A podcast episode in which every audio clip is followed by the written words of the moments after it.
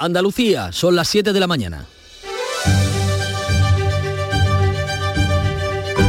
La mañana de Andalucía en Canal Sur Radio. Manuel Pérez Alcázar.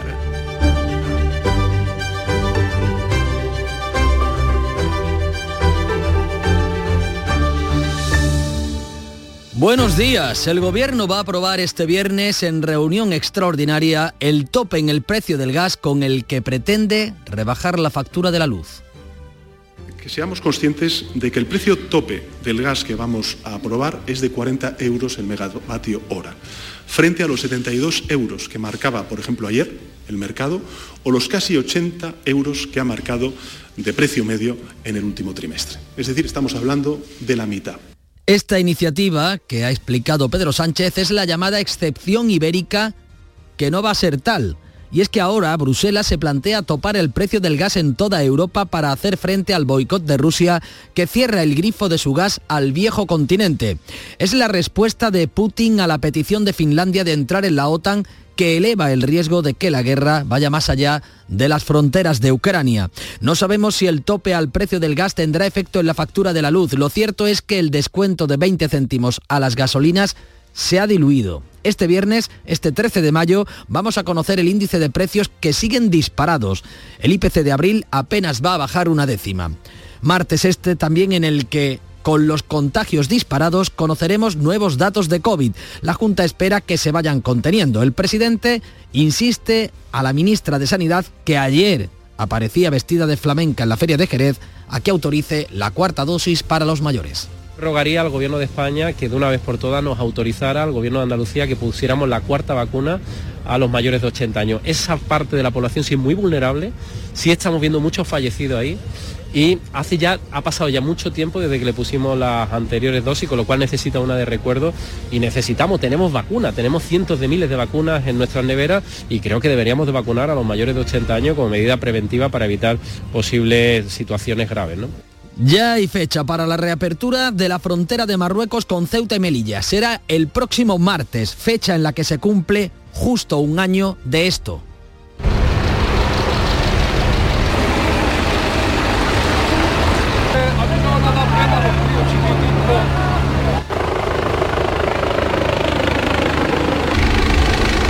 El asalto de miles de personas a la valla de Melilla, la respuesta de Marruecos por el viaje a España del líder del Frente Saharaui, Brahim Gali. El gobierno de Sánchez ha cedido a Rabat en la cuestión de la soberanía del Sáhara y ya no hay conflicto. También ha cedido Sánchez la cabeza de la directora del CNI, pero sus socios independentistas quieren más, quieren la cabeza de la ministra de Defensa. Por eso el gobierno ha necesitado el respaldo de PP, de Ciudadanos y Vox para sacar adelante en el Congreso la Ley de Seguridad Nacional.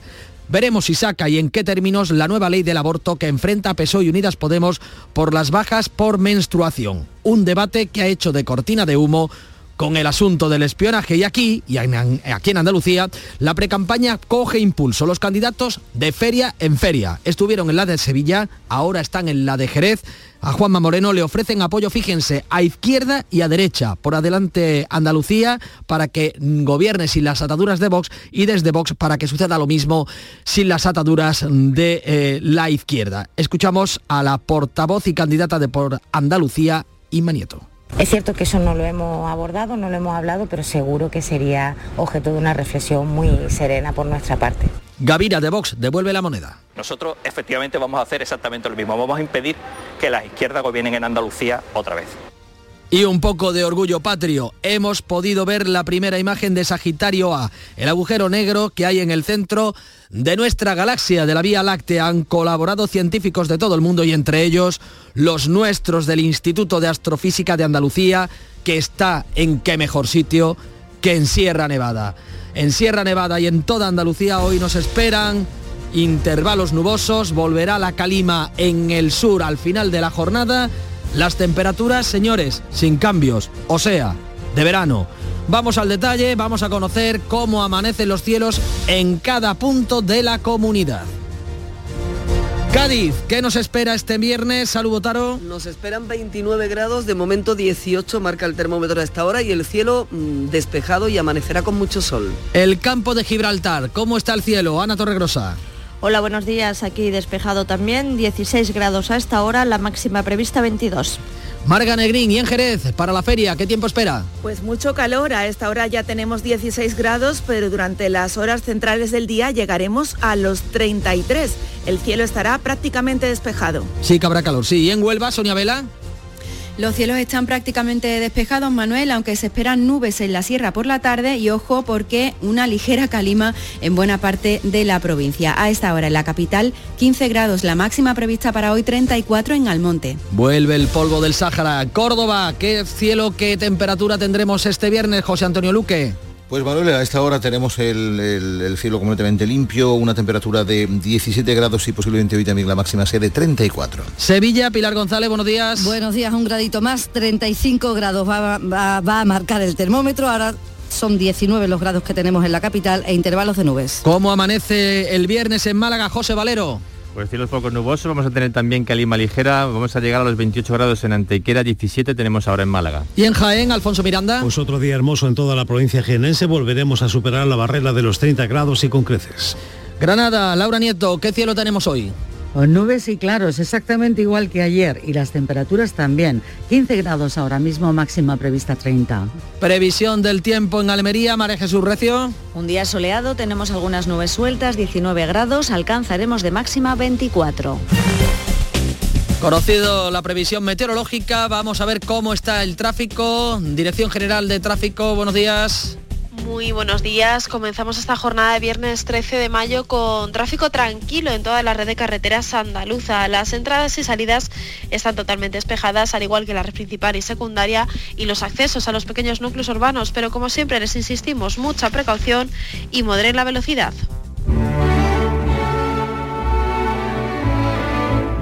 Los primeros versos del tempranillo están dedicados a la petición de Finlandia para ingresar en la OTAN y la reacción airada que ha tenido la Rusia de Putin. Antonio García Barbeito, buenos días. Tempranillo de la OTAN. O conmigo o contra mí. Putin no quiere otro trato. Ahora le ha dicho a Finlandia que o bien echa atrás el paso para integrarse en la OTAN, como lo tiene pensado, o le va a formar un lío que recuerde al ucraniano o arma una guerra mundial y no queda aquí ni el tato. Si Putin solo trae muerte o bien dominio de amo, si lo que quiere es quedarse con todo el globo terráqueo, ¿no hay maneras, las que sean, de acabar con el muchacho? Si acabando con el lobo se salva todo el rebaño, batida al lobo, señores, y tal día hizo un año.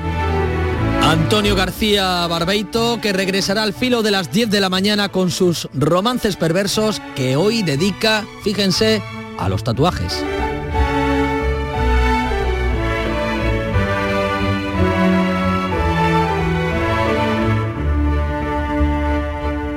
Las 7 de la mañana y 8 minutos. Dicen que detrás de un gran bote del Eurojackpot hay un gran millonario. Esto, ¿y detrás de un gran millonario? Pues que va a haber un... Ahora Eurojackpot, el mega sorteo europeo de la 11, es más millonario que nunca. Este viernes, por solo 2 euros, bote de 85 millones. Eurojackpot de la 11, millonario por los siglos de los siglos. A todos los que jugáis a la 11, bien jugado. Juega responsablemente y solo si eres mayor de edad. ¿Estás lesionado? Elige la fisioterapia avanzada de Clínicas Beyman. En Clínicas Beyman ponemos a tu servicio fisioterapeutas de primer nivel equipados con la última tecnología. Nuestra meta es tu recuperación. Somos la fisioterapia oficial de 18 federaciones deportivas de Andalucía. Si necesitas recuperar tu salud, tu rendimiento y tu bienestar, pide tu cita en clínicasbeyman.es. La mañana de Andalucía en Canal Sur Radio. Manuel Pérez Alcázar. 7 de la mañana y 9 minutos, vamos con el desarrollo de las noticias, de los temas de actualidad de este viernes, de este 13 de mayo. El gobierno va a aprobar hoy el tope en el precio del gas con el que se pretende rebajar la factura del recibo de la luz.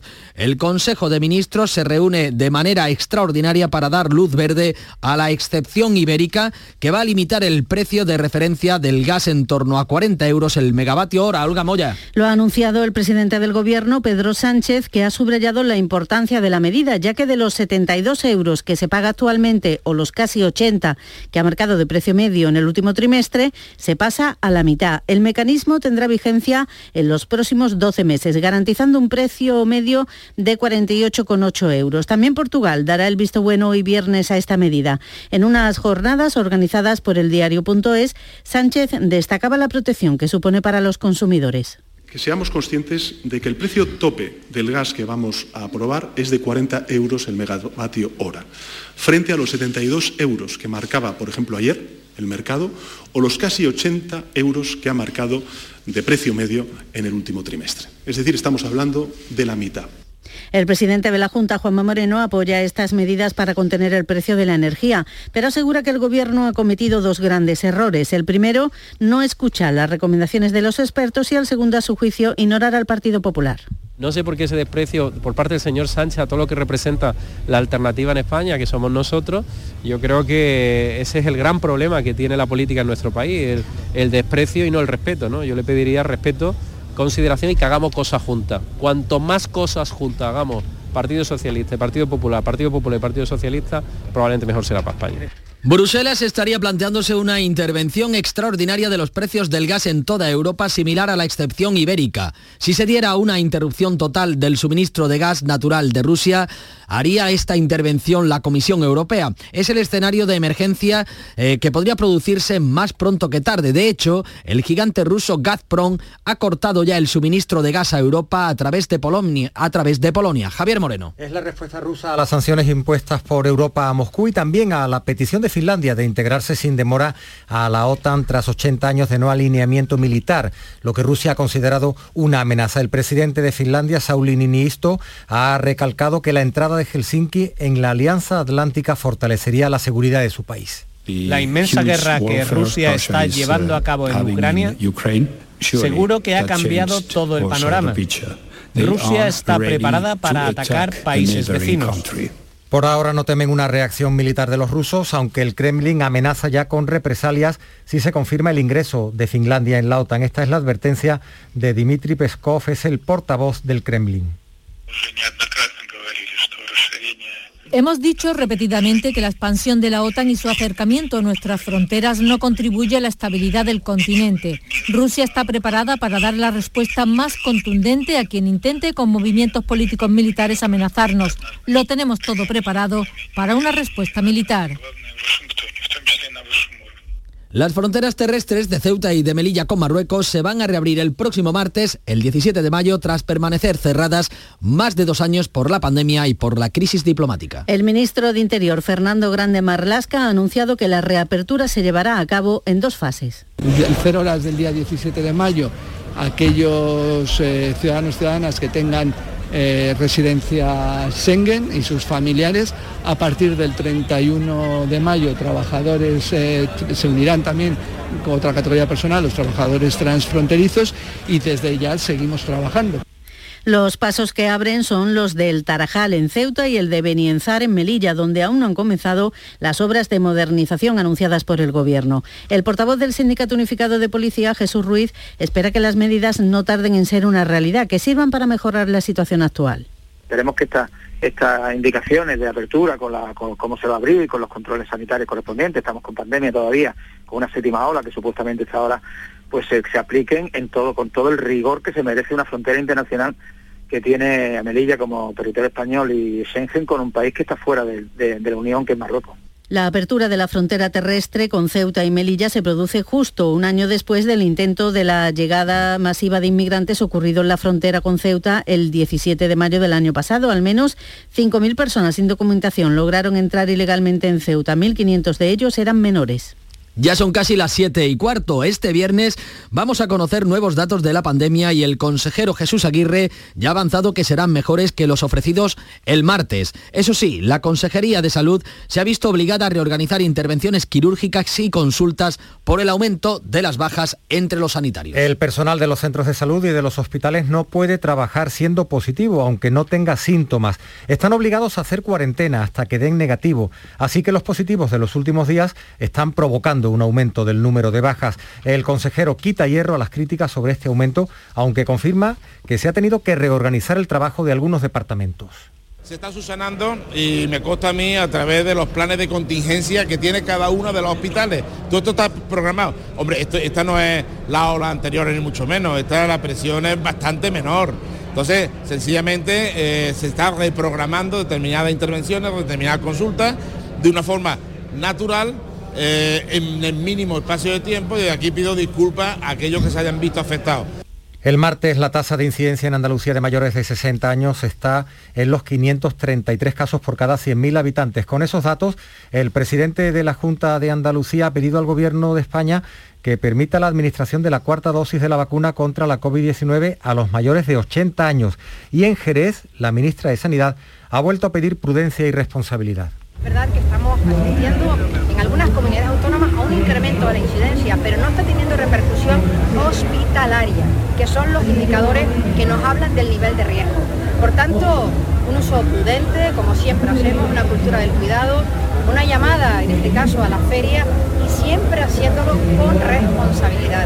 La precampaña electoral en Andalucía coge velocidad de crucero. El candidato del PP y presidente de la Junta no da credibilidad a la posibilidad de que por Andalucía, la coalición a la izquierda del PSOE facilite su investidura para evitar un gobierno con Vox. La candidata de la coalición, Inma Nieto, aseguraba este jueves en una entrevista en El País que se pensaría en la abstención para impedir que Macarena Olona esté en el gobierno. La candidata de Por Andalucía deja abiertas dos puertas, la de plantearse una abstención para que Juanma Moreno gobierne sin voz y la de dar su apoyo al PSOE si dieran los números. La primera no se ha abordado en el seno de la coalición, pero Inmaculada Nieto no descarta el debate si se diera el caso. Respecto a gobernar con el PSOE, la cuestión quedaría en manos de la militancia. Nosotros ahí quedaríamos a disposición de lo que decidiera la militancia, pero si decide como decidió para el Gobierno de España que entrásemos a gobernar, por supuesto lo haríamos. El portavoz parlamentario Manuel Gavira, el portavoz de Vox, subrayaba el objetivo de que los partidos de izquierda no recuperen el poder, igual que para ellos lo es que Vox no lo alcance. Nosotros efectivamente vamos a hacer exactamente lo mismo, vamos a impedir que las izquierdas gobiernen en Andalucía otra vez.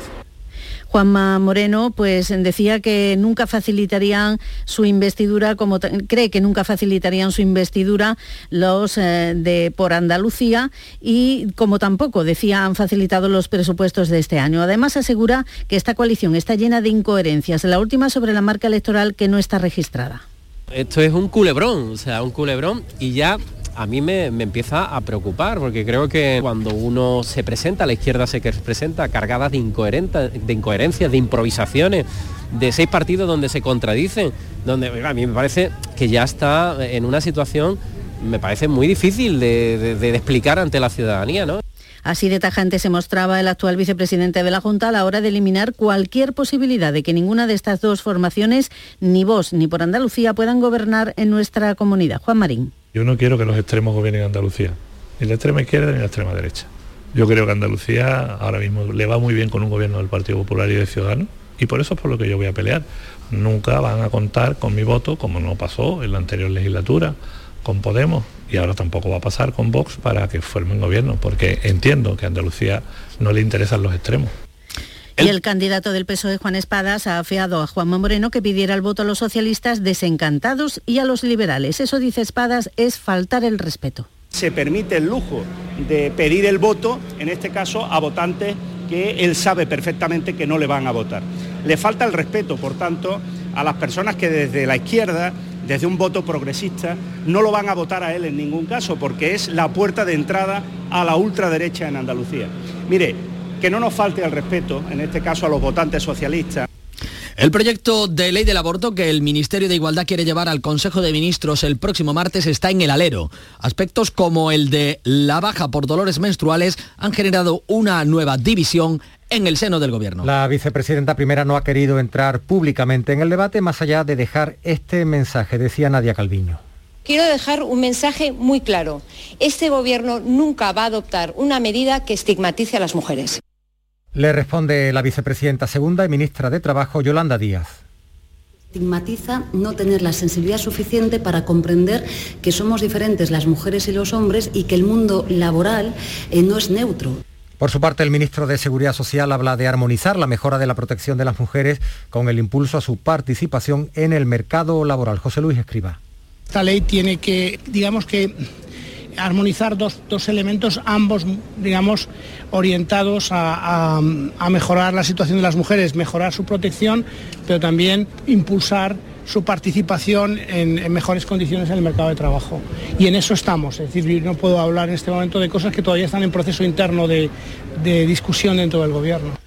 El Gobierno va a ratificar la jornada laboral de tres días de teletrabajo a la semana para los funcionarios. Son 230.000 empleados de la Administración del Estado, 31.500 de la Junta de Andalucía. Ya hay preacuerdo con los sindicatos. Es una medida que celebran los sindicatos como el CESIF. El nuevo modelo figura en un plan para el ahorro y eficiencia energética que está preparando el gabinete de la ministra María Jesús Montero. El coste energético que repercute en los organismos públicos en plena crisis de precios ha pesado en esta propuesta trasladada como decíamos, a los sindicatos.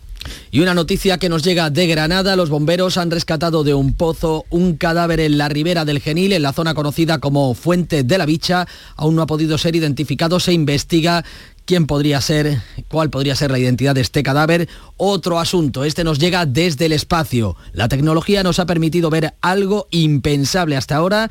El primer agujero negro supermasivo de la Vía Láctea se llama Sagitario A y el telescopio Irán de Sierra Nevada forma parte de la red que ha conseguido hacer la foto, la primera imagen de este agujero negro en la Vía Láctea. Las 7 de la mañana, 21 minutos, tiempo de acudir al kiosco. Las formas. Dicen que hay que mantenerlas, pero lo mejor es poder sorprender con ellas. Disfruta sin plazos de espera del increíble diseño coupé del Audi Q3 Sportback y Audi Q5 Sportback. Desde 480 euros al mes, en 48 cuotas con Easy Renting y entrada de 8.490 euros para unidades limitadas. Oferta Volkswagen Renting hasta el 31 de mayo. Consulta condiciones en Audi.es. Red de concesionarios Audi. 722. Paco Reyero, buenos días. ¿Qué tal? Muy buenos días. Pues vamos con la tarea, el jornal, a vueltas con el espionaje. ABC, la ministra de Defensa que intenta disimular la brecha abierta con el CNI, asegura que nada va a cambiar pensando en España tras destituir a Paz Esteban por orden del presidente Sánchez. En la portada del mundo, este entrecomillado, la intervención telefónica es la única fórmula para evitar una secesión. El magistrado del Supremo justificó los pinchazos a independentistas por los eh, riesgos para la integridad del país, así lo detalló la ahora ya exdirectora del CNI a los diputados en la Comisión de Secretos que vimos hace unos días. Además de Aragonés, fueron espiados el abogado Boyé o el líder independentista Jordi Sánchez. La foto del mundo es para el relevo en el CNI con la ministra Robles, con Paz Esteban y con la sustituta de esta, Esperanza Casteleiro. En ABC encontramos que Sánchez refuerza a los Mossos de Escuadra con 788 millones, pero escatima 424 a la policía y la Guardia Civil. En la razón destacan que el gobierno sobrevive en el Congreso apoyado eh, de manera quizá inesperada por el PP tras el rechazo de Esquerra a sus leyes. Los populares han salvado cuatro votaciones de Moncloa tras el veto de los republicanos. Y destacamos la columna de cierre del país de Millás, de Juan José Millás, que escribe sobre la inflación y dice, lo decente en un mundo civilizado sería que los salarios se adecuaran a los precios del mismo modo que lo normal en el mundo de la carpintería es que las puertas encajen en sus marcos. Pero la desigualdad, otro indicador perfectamente medible y cuantificable, viene creciendo desde 2007 a un ritmo de pandemia. Vaya. Se cumplen 79 días de guerra en Ucrania, Paco. Finlandia desafía la furia de Vladimir Putin al pedir ingresar en la OTAN. Veremos, veremos qué dice también la prensa si la guerra puede extenderse más allá de las fronteras ucranianas. Hmm, esa noticia la recoge la prensa internacional eh, de manera muy difundida. En el español leemos que el presidente Sánchez invita a Zelensky a participar en la cumbre de la Alianza Atlántica que se va a celebrar en Madrid el 29 y el 30 de junio.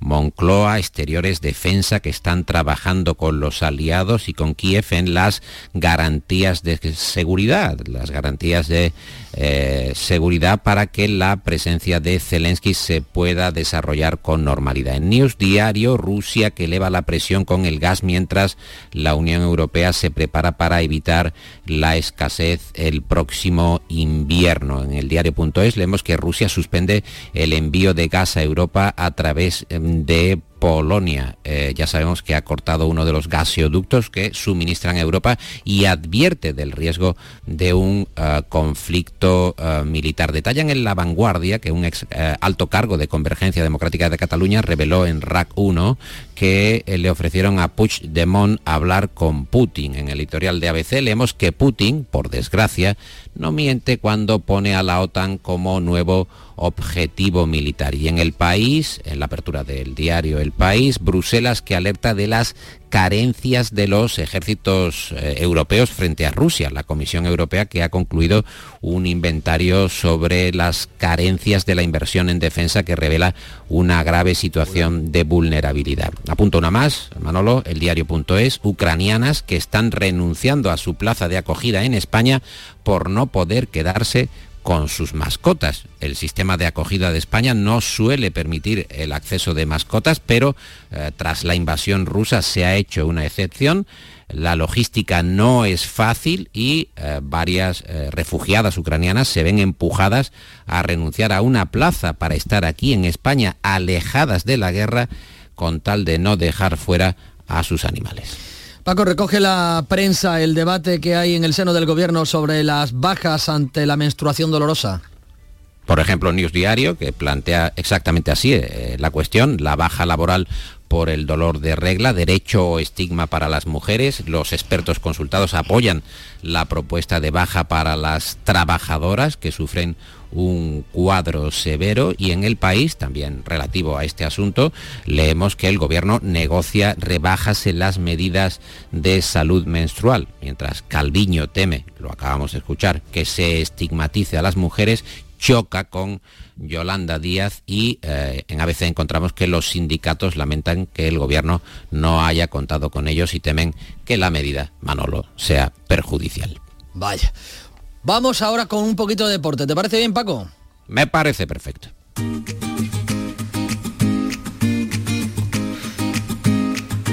Vitaldent les ofrece este programa. Nuria Gaciño, muy buenos días. Muy buenos días. El submarino amarillo se nos queda sin margen de error. Por culpa de la derrota de anoche ante la Real Sociedad por 3 a 0, donde al, donde al Cádiz le anularon un gol por fuera de juego y le pitaron dos penaltis en contra, el equipo cadista sigue a dos puntos del descenso, así que ya no puede fallar. La próxima jornada toca el Real Madrid en Cádiz. Un Real Madrid que viene de cebarse en el Bernabéu con el Levante, al que mandaba anoche a segunda con un 6 a 0. Todos los partidos del próximo domingo, los que hay algo en juego, se van a jugar finalmente a las siete y media de la tarde. Estaba previsto a las seis y media, pero por el calor se retrasa una hora. El Almería quiere vivir este fin de semana la fiesta del ascenso a Primera División. Para ello tiene que ganar esta noche a las 9 al filial de la Real Sociedad. Ese es el primer paso a la espera de lo que mañana haga el Valladolid frente a la Ponferradina. Si los de Rubi cumplen hoy y este sábado los pucelanos no ganan, el Almería será ya equipo de primera y además le habrá hecho un gran favor al Málaga, que en estos momentos está a dos puntos del descenso, que marca precisamente la Real Sociedad B. Donde puede haber fiesta esta noche es en Granada, ya que el Covirán puede ascender a la Liga CB de baloncesto 11 años después. A los granadinos les bastaría con ganar al Almansa a las 9 de la noche o esperar la derrota del Estudiantes frente al Básquet Girona. Celebración la que se espera también mañana en el Martín Carpena de Málaga.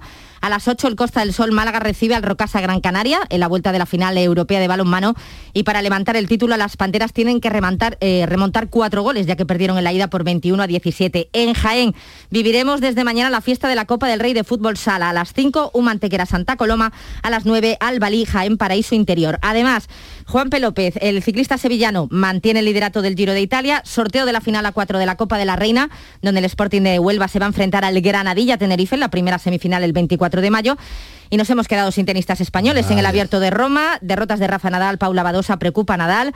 Esa aparición de nuevo de su lesión crónica en el pie que sin duda le pasó factura en el partido. Sonreír mola, pero ¿cuál es tu secreto? Mi secreto es ser transparente siempre. Llevo ortodoncia, pero es invisible. Solo este mes en Vitaldent, llévate un 15% de descuento en ortodoncia invisible. Descubre el secreto de tu mejor sonrisa al mejor precio. Y haz del mundo tu pasarela. Pide cita en vitaldent.com. Cojeaba Nadal en Roma, sí. Bueno, vamos a cerrar el periódico. ¿Qué nos tienes reservado, Paco?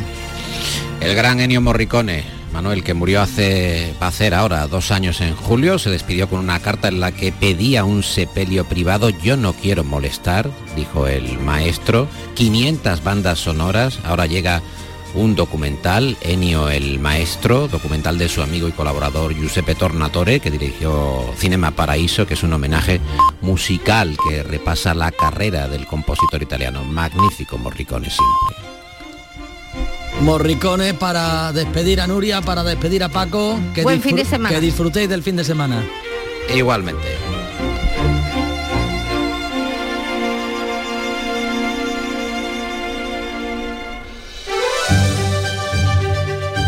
La mañana de Andalucía en Canal Sur Radio. Manuel Pérez Alcázar.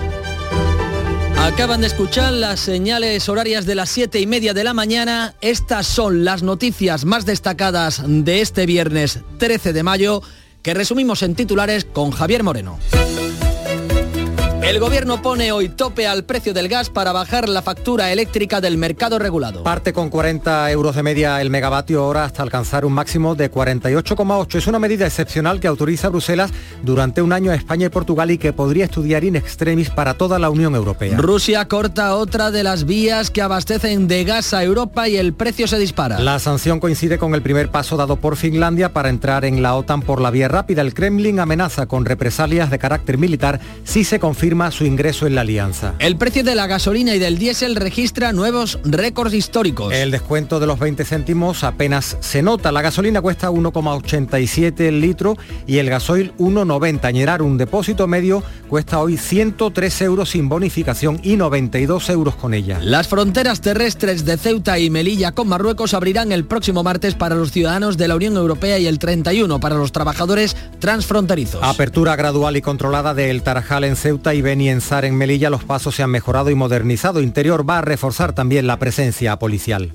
El aumento de positivos entre los sanitarios obliga a reorganizar intervenciones quirúrgicas y consultas. Avanza el consejero de salud que los datos de evolución de la pandemia que se van a conocer hoy serán mejores que los del martes. El presidente de la Junta insiste en el gobierno de España en la cuarta dosis para los mayores de 80. Los funcionarios podrán teletrabajar tres días a la semana de forma regular. 31.000 trabajadores públicos andaluces podrán adherirse a esta medida que va a consolidar el Consejo de Ministros en breve. Será voluntaria y reversible. El PP garantiza que será Juanma Moreno y no la Dirección Nacional quien decida sobre pactos si son necesarios tras las elecciones del 19 de junio. La coalición por Andalucía se muestra dispuesta a facilitar la investidura de Moreno para que Vox no entre en la Junta. Los populares no dan credibilidad a la oferta. El PSOE presenta mañana sus listas en Jaén y Ciudadanos las suyas en Córdoba. El apoyo del PP salva al gobierno en el debate de la ley de seguridad que sigue ahora su trámite. El PP ha salido al rescate aunque advierte de que no da un cheque en blanco. Sánchez insiste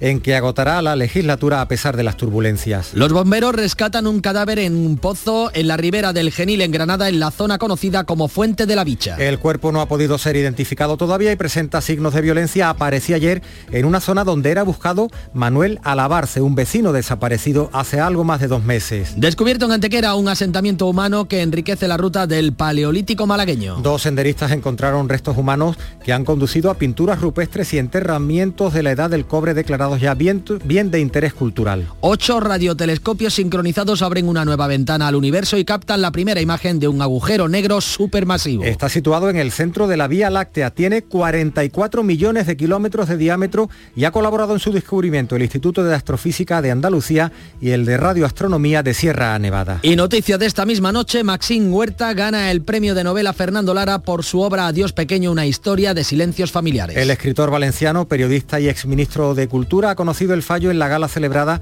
en el Real Alcázar de Sevilla. La novela saldrá a la venta el 15 de junio. Las claves económicas con Paco Bocero.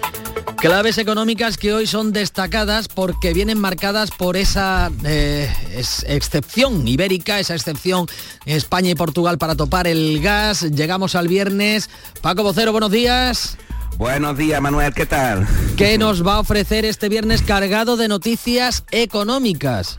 Pues sí, como estás comentando, vamos a aprovechar la aprobación del decreto de la limitación del precio del gas en el Consejo de Ministros de hoy para citar algunas claves sobre el asunto, que como también habéis comentado ahora mismo, se ha redimensionado a nivel europeo.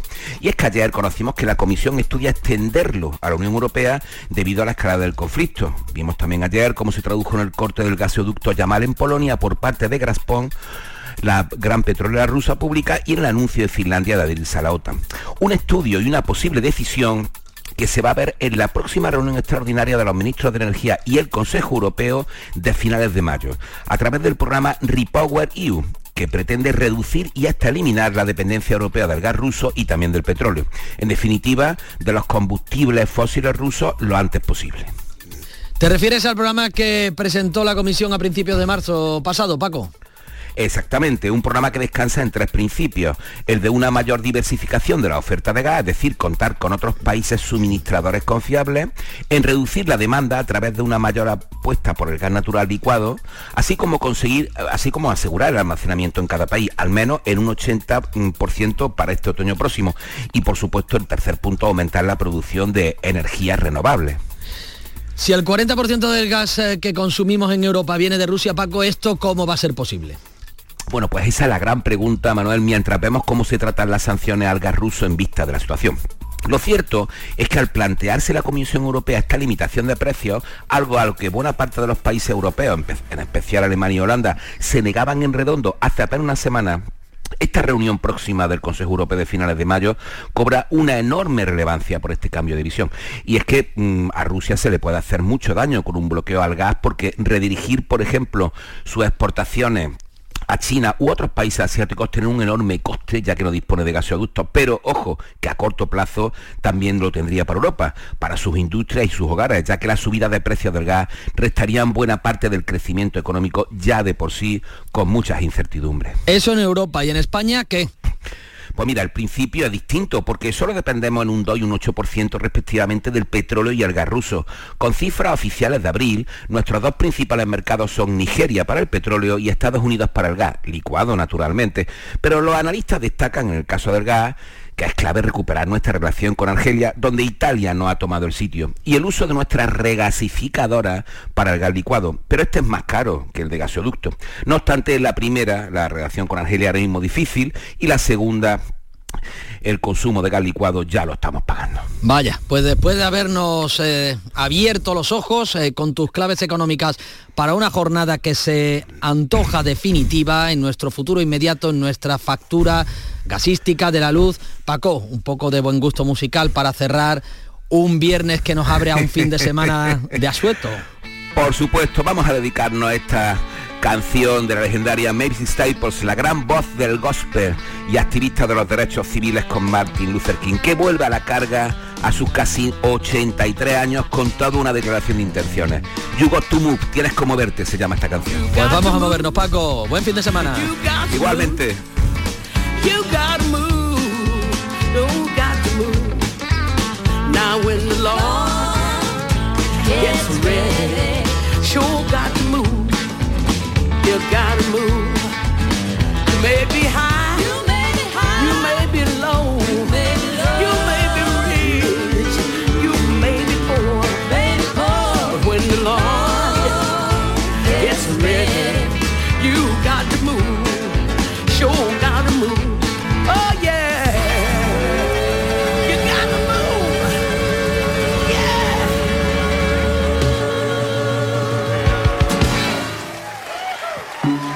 Asegurarte en Montepío es muy diferente a hacerlo en otras compañías. Es como formar parte de una gran familia que lleva cuidando de los suyos más de 100 años. Descubre nuestras soluciones en salud, decesos, jurídico, retirada de carnet y mucho más, siempre a los mejores precios. Visita montepíoconductores.com. Montepío lo tiene cubierto. Disfruta de Andalucía y de la radio hasta enamorarte. Escucha, siente y déjate seducir por una tierra repleta de tradiciones, de una gastronomía de bandera, de patrimonio cultural fascinante y una gente única. En Gente de Andalucía, los sábados y domingos desde las 11 de la mañana con Pepe da Rosa. Quédate en Canal Sur Radio, la radio de Andalucía. A las 7 y 39 minutos de la mañana abrimos conexión con nuestras emisoras para acercarles estas otras noticias, estos otros asuntos de interés. En Huelva, las obras para la construcción del aeropuerto van a comenzar dentro de un año. Es un proyecto de iniciativa 100% privada. Sonia Vela, buenos días, cuéntanos. Buenos días, Manolo. En la empresa promotora calculan que a mitad de 2023 habrán terminado de realizar ya los trámites administrativos y confían en poder iniciar la construcción del aeropuerto en Huelva, que llevará el nombre de Cristóbal Colón. Si se cumplen los plazos previstos, estará en funcionamiento en 2026 o 2027. La inversión se estima en unos 100 millones de euros, que vendrá de la mano, como decimos, de la iniciativa privada. Las previsiones del grupo inversor apuntan a un tráfico anual de pasajeros de en torno a un millón al año. Unas 500 personas eh, se manifestaban la pasada tarde en Puente Mayorga, en San Roque, contra la subestación eh, que Red Eléctrica quiere instalar allí. En el campo de Gibraltar, informa a esta hora Ana Torregrosa. Buenos días. Hola Manolo, buenos días. Una manifestación convocada por la plataforma El Puente por su futuro, que asegura que seguirá realizando acciones para mostrar su rechazo a esa subestación que Red Eléctrica Española ha proyectado en esta barriada de San Roque, en Puente Mayorga, porque denuncian que estaría a 500 escasos metros de sus viviendas y de un colegio. Y recuerdan además que esa zona, esa barriada Puente Mayorga, es una zona ya demasiado industrializada. El fin de esta subestación es suministrar energía a Ceuta. Desde la plataforma que rechazan su instalación en Puente Mayorga consideran que debería instalarse directamente en la ciudad autónoma. Gracias, Ana Torregrosa. La Audiencia Provincial de Málaga ha absuelto al empresario Tomás Olivo, dueño de centros comerciales de Málaga o Granada, como La Cañada o Nevada, de un delito de abusos sexuales a una menor en un vuelo de Madrid a Málaga. Informa en Málaga, José Valero. Buenos días, José. Buenos días, pues la menor que viajaba sola contó lo sucedido a sus padres seis meses después de que ocurrieran los hechos que se remontan a septiembre de 2019. Las versiones eran completamente contradictorias en la instrucción. En el juicio la menor dijo que no se acordaba de lo que pasó. Olivo, que siempre ha mantenido su inocencia en un comunicado, lamenta el daño que se le ha hecho, pero agradece que la justicia lo haya aclarado. Condena para una mujer en Almería por llamar más de 150 veces 150 veces al 112 para denunciar casos falsos de malos tratos o incendios que nunca se producían con el objetivo, dice la sentencia, de molestar a sus vecinos. Almería, María Jesús Recio, buenos días. Muy buenos días. En el 80% de esas llamadas realizadas entre agosto y septiembre de 2021, la mujer alertaba a los vecinos del servicio de emergencias de supuestos malos tratos de su vecino hacia su esposa, que nunca se produjeron. Obligaban a la Guardia Civil a acudir a Pechina para comprobar los hechos. Además, llamaba para denunciar incendios que estaban poniendo en peligro la vida de otros vecinos. La sentencia del juzgado de lo penal número 2 de Almería indica que era plenamente consciente de que movilizaba a la Guardia Civil, que cansada de tanto viaje inició una investigación. También a ambulancias, a bomberos y dejaban otras situaciones reales de emergencia para acudir a estos falsos servicios. El tribunal considera que es culpable de un delito continuado de desórdenes públicos y que todo lo hacía por eso, para molestar a sus vecinos. Deberá pagar una multa de 6 euros al día durante 12 meses. Los trabajadores de Zumosol vuelven a manifestarse hoy en Palma del Río, en la provincia de Córdoba, tras 150 días de encierro en la factoría. Córdoba, José Antonio Luque, buenos días. Córdoba. Eh, sí, decía que la manifestación será a las siete y media de esta tarde. Los 38 empleados de esta empresa que tienen 12 nóminas sin cobrar y llevan encerrados desde antes de Navidad, 150 días, pues han recibido la visita de la consejera de Empleo, Rocío Blanco, quien ha transmitido a estos trabajadores que su departamento va a continuar implicado mediando para buscar una solución. Lo que queremos no es que la empresa mm, haga un ERE y que, y que mm, expulsa a los trabajadores del, mercado, por lo menos de, la empresa. Lo suyo es que haya un, comprador, un inversor que tenga la suficiente fortaleza como para hacerse cargo de, de esta mercantil se siguen buscando soluciones porque el próximo lunes los 12 trabajadores de LGS Fruit, la envasadora, van también a la huelga indefinida.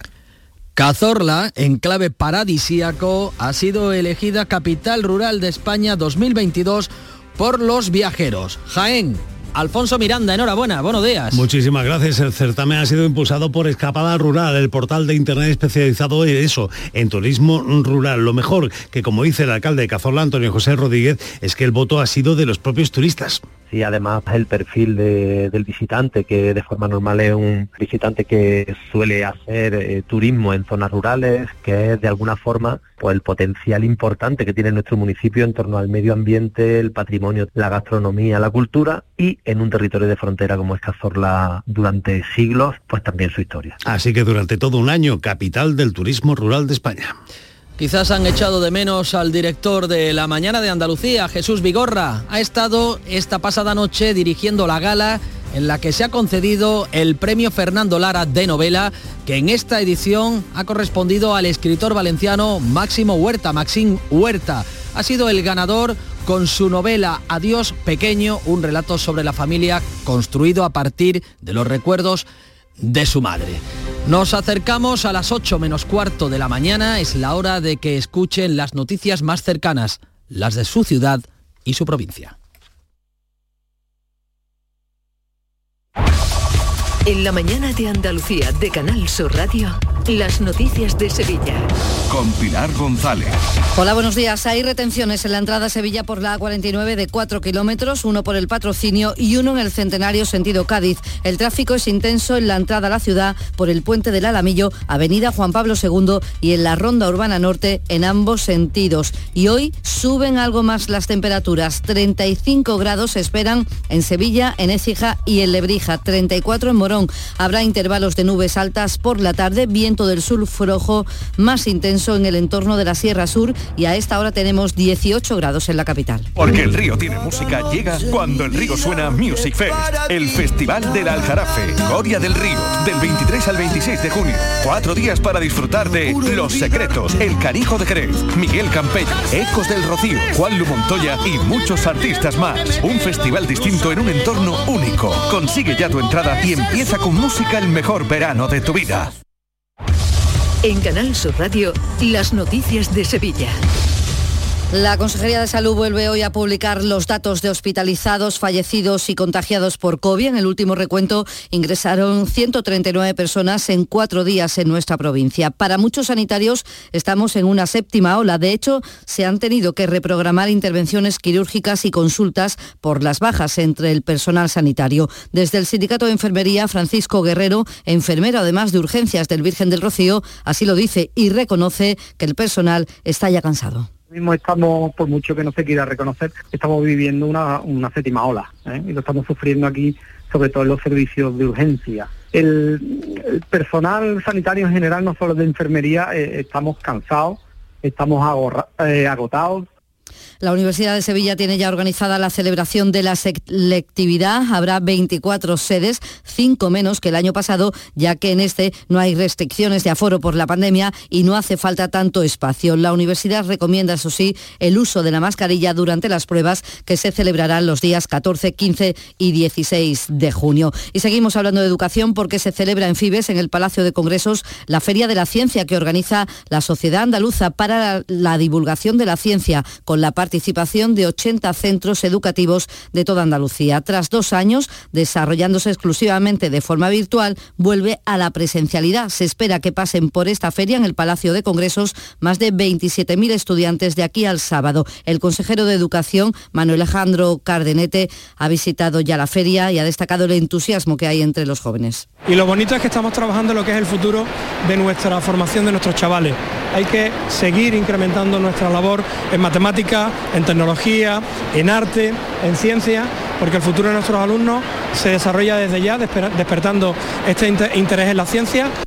El puerto de Sevilla, y seguimos hablando de formación, participa en el máster en logística y gestión de operaciones que impartirán las universidades de Cádiz y la Internacional de Andalucía el curso que viene. Los alumnos harán prácticas en el recinto portuario y según ha recordado el presidente de la entidad, Rafael Carmona, se trata de una formación muy demandada por empresas del sector y con grandes posibilidades de empleo. Y yo creo que ese es el hueco que viene a tapar precisamente la oferta formativa de este máster donde vamos a generar o vamos a producir un personal más cualificado que va a desempeñar sus prácticas, su trabajo durante la realización de ese máster en el seno de la propia autoridad portuaria. La Organización de Consumidores FACO ha denunciado en la provincia de Sevilla a 17 estaciones de servicio por subida artificial denuncia de precios de gasoil y la gasolinera. Sin embargo, su secretario general Rubén Sánchez lamenta que las administraciones no le haya atendido a estas denuncias. Así no se protege eficazmente a los consumidores ni se lanza un mensaje a los empresarios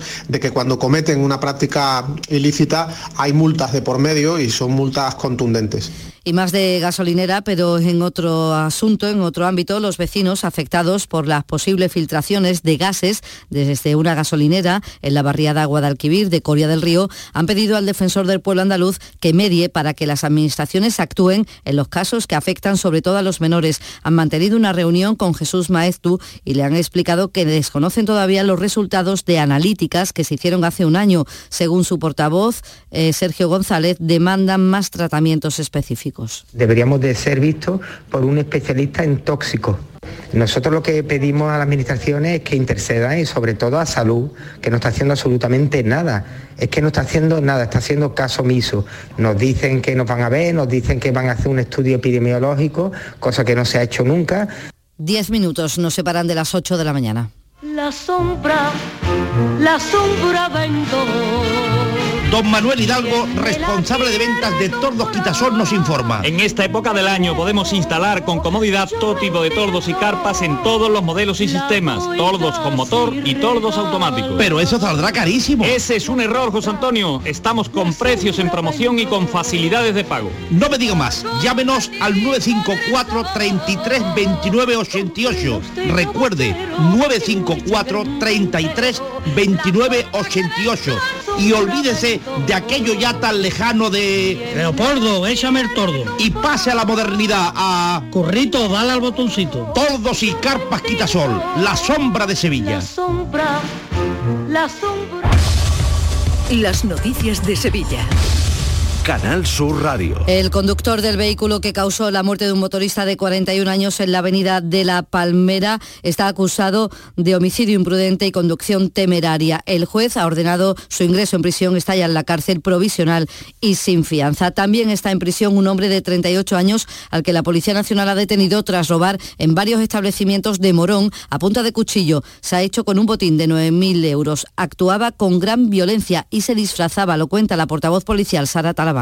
El detenido además accedía a los locales utilizando diferentes disfraces para ocultar su rostro y aprovechaba el momento justo en el cual el dependiente del mismo se encontraba solo para actuar sin testigos.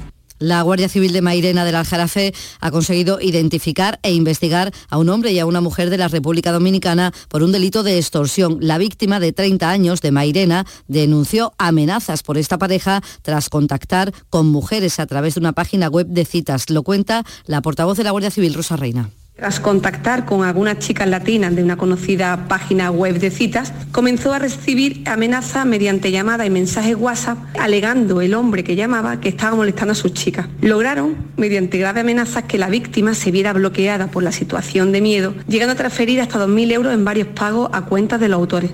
Y la Asociación de Hostelería de Sevilla prepara una cena para recaudar fondos para la Asociación contra el Cáncer. Será el 22 de junio en la Plaza de España. Actúa también el grupo No Me Pises que llevo chancla y el precio es de 60 euros. Para el presidente de la asociación, Antonio Luque, es una oportunidad para ayudar y divertirse. todo el sevillano que quiera y sobre todo los hosteleros y además de pasar una noche y una agradable cena pues que además pues si ayudamos a, a la asociación pues contra el pues ponemos nuestro granito de arena que lo haremos con mucho con mucho orgullo y, y- y con muchas ganas La Diputación de Sevilla celebra hoy un pleno extraordinario por vía telemática para debatir y someter a votación la relación de honores y distinciones del Día de la Provincia que se celebrará el 23 de mayo en una gala y que contempla el nombramiento del periodista de Alcalá de Guadaira, Roberto Leal, como hijo predilecto de la provincia. Bueno, pues siempre este hombre se siente orgulloso de ser de pueblo, de ser de Alcalá, ha expresado siempre el amor por la provincia, al que siempre lleva por bandera. Esta noche vuelven al Real Alcázar las visitas teatralizadas sobre la figura de Alfonso X el Sabio, con textos y dirección de Alfonso Zurro. Y en el Alcázar anoche se fallaba el premio de novela Fernando de Lara. Ha sido para el escritor, periodista y exministro de Cultura Masín Huerta. Ha ganado este premio con su obra Adiós Pequeño, que cuenta la relación entre una madre y un hijo en una familia en el que el silencio es la solución de todo. Y también en Cultura, el Teatro de la Maestranza ha presentado la programación para la nueva temporada y lleva por lema el teatro que puedes tocar. El motivo de este lema lo explica el director del teatro Javier Menéndez. Porque la experiencia de las artes escénicas es una experiencia colectiva. O sea, cuando estamos sentados en las butacas nos tocamos. Un hecho artístico cuando es grande de, de verdad nos toca, nos deja tocados. ¿no? La música también se toca. Tiene tantas acepciones que nos parecía perfecto el teatro de la maestranza, el teatro que puedes tocar. El Maestranza ofrecerá seis óperas, cuatro de ellas estrenos absolutos, ampliará el ciclo de danza con siete montajes y habrá recitales para adultos y para menores, además de un certamen de teatro y espectáculos flamencos. Y hoy en el Teatro de la Maestranza, precisamente José Merced con su último trabajo.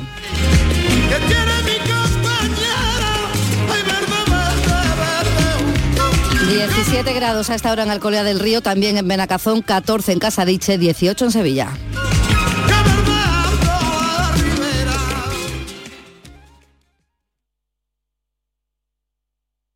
La mañana de Andalucía en Canal Sur Radio. Manuel Pérez Alcázar. Aquadeus, el agua mineral natural de Sierra Nevada, patrocinador de la Federación Andaluza de Triatlón, les ofrece la información deportiva.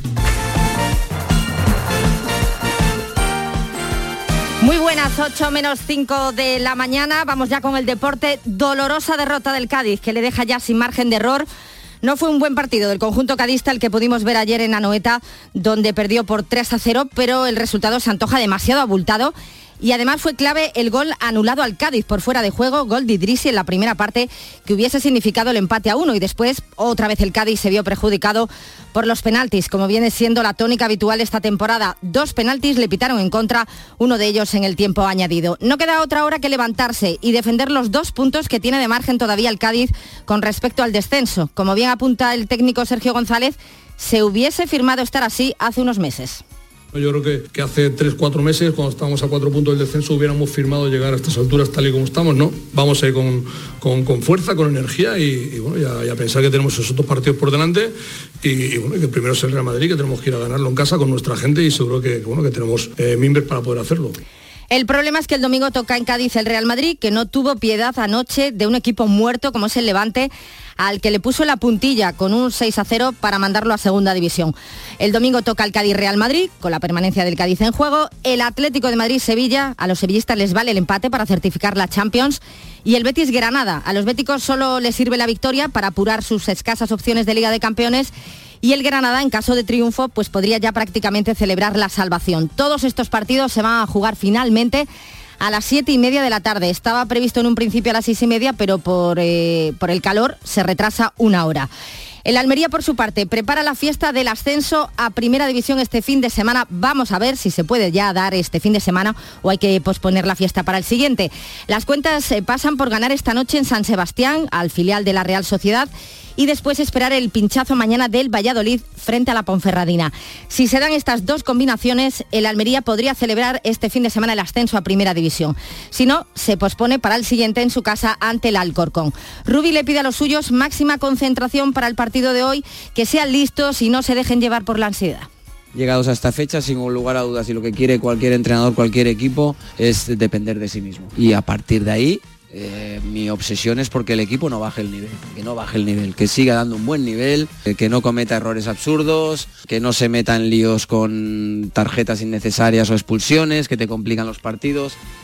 Ganar a la Real Sociedad B esta noche es clave no solo para el propio Almería, sino también para el Málaga, que en estos momentos está a dos puntos del descenso que marca precisamente la Real Sociedad B. Pues el Almería a la espera de ese posible ascenso mañana, pero donde ya puede haber celebración esta misma noche es en Granada, ya que el Covirán tiene en sus manos ascender a la Liga CB de baloncesto 11 años después. Dependen de sí mismos los granadinos, así que les bastaría con ganar al Almansa a las 9 de la noche o esperar la derrota del Estudiantes frente al Básquet Girona también a las 9. En Jaén se vivirá desde mañana la fiesta de la Copa del Rey de Fútbol Sala. Las semifinales se juegan este sábado a las 5 Humantequera, Santa Coloma y a las 9 Albalí, Jaén, Paraíso Interior. Y del fútbol sala al balonmano, partido de vuelta de la final de la EHF European Cup, donde el Costa del Sol Málaga tiene que remontarle al Rocasa Gran Canaria cuatro goles tras perder la ida, la ida por 21 a 17. La cita es mañana a las 8 en el Martín Carpena, donde se quiere batir el récord de más de 5.000 espectadores en un partido de balonmano femenino. El técnico de las Panteras, Suso Gallardo, no tiene dudas de que se logrará, necesitan más que nunca su afición. Sí, ahora más que nunca necesitamos a nuestra afición. Yo creo que más allá de lo que pase, creo que estas chicas se lo han ganado a pulso durante estas dos temporadas. Creo que es una fiesta para, para el balonmano malagueño, para Málaga y espero que, que así lo demuestre. Además, el ciclista sevillano Juan Pelope suma su tercer día con la malla rosa del Giro de Italia. Sorteo de la final a 4 de la Copa de la Reina, donde el Sporting de Huelva se enfrentará al Granadilla Tenerife en la primera semifinal el 24 de mayo. En la otra se ven las caras otra vez Barcelona y Real Madrid. Y enhorabuena a la selección femenina sub-17 que se ha metido en la final del europeo de la categoría al vencer en semifinales a los Países Bajos 3 a 0. Aquadeus, ahora más cerca de ti, procedente del manantial Sierra Nevada, un agua excepcional en sabor, de mineralización débil que nace en tu región. Aquadeus Sierra Nevada es ideal para hidratar a toda la familia y no olvides tirar tu botella al contenedor amarillo. Aquadeus, fuente de vida, ahora también en Andalucía.